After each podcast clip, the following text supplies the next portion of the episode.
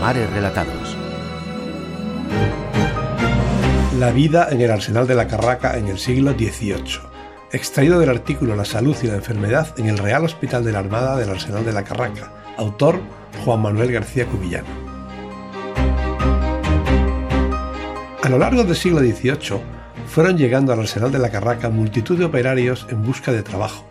Los historiadores al uso han referido que los jornales percibidos en los astilleros de la bahía de Cádiz eran superiores a los cobrados en el resto de España, fenómeno del que ya se tenía constancia en el siglo XVII.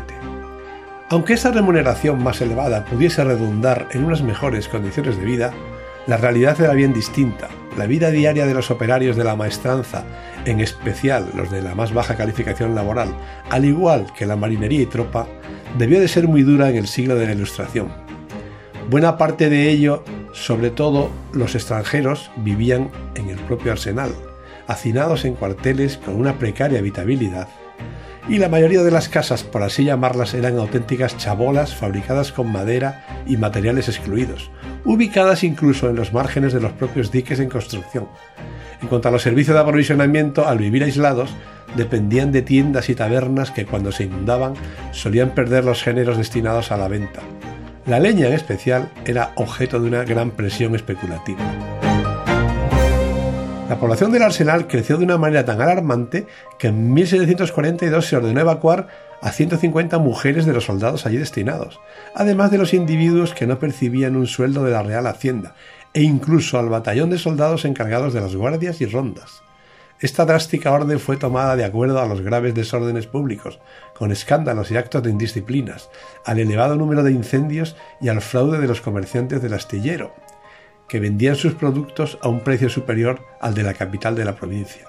Todo ello motivó que el proyecto para la relación instructiva de junio de 1752 se abordasen disposiciones relacionadas con la vida diaria del arsenal, restringiéndose el uso del tabaco y controlando el horario de salida y entrada de los operarios, maestros mayores, capataces, oficiales, aprendices de carpintería y calafatería, individuos del cuerpo del ministerio y oficiales de guerra y mar. Al predominar entre los operarios gente menuda, como así se llamaba los calafates, marineros, albañiles, herreros, etc., en el arsenal se comienza a cocinar el plato llamado menudo a la andaluza o plato de la carraca. Buena parte del queso que se consumía era de cabra y procedía de Grazalema y se vendía en Puerto Real. Cuando se embarcaba era habitual conservarlo emborrado, es decir, se introducía en aceite por temor a que enmoheciera. En 1686 la población de la isla de León era de unos 300 vecinos. Según el catastro de Ensenada, de 1751 ascendió a unos 650 vecinos, es decir, unos 3.000 habitantes. El número de habitantes se obtiene tras multiplicar el número de vecinos por un coeficiente, que en este caso es de 4,5. En el censo del conde de Aranda en 1768 ya había 7.380.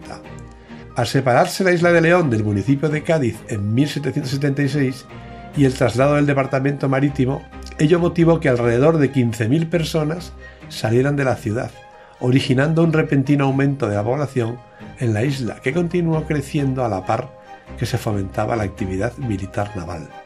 En el censo de Florida Blanca de 1787, con el arsenal de la Carraca y el inicio de la población militar de San Carlos, la población se estimó en 28.138 habitantes.